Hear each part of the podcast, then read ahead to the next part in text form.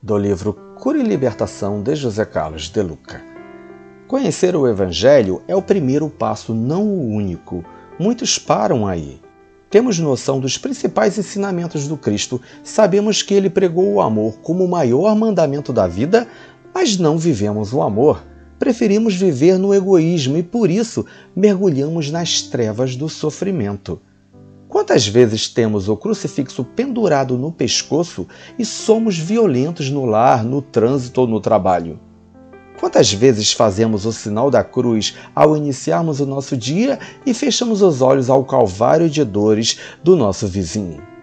Quantas vezes temos um quadro do Mestre Jesus em nossa casa e tratamos os familiares com indiferença e rispidez? Quantas vezes nos ajoelhamos nos templos religiosos em atitude de reverência ao Cristo, mas com os pensamentos carregados de maledicência em relação ao próximo? Quantas vezes imploramos o perdão das nossas ofensas, trazendo no peito ressentimentos sem conta?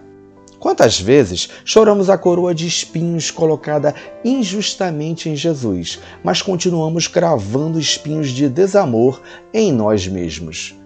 Certamente, isso ocorre porque ainda não tomamos a decisão de viver de acordo com o Evangelho.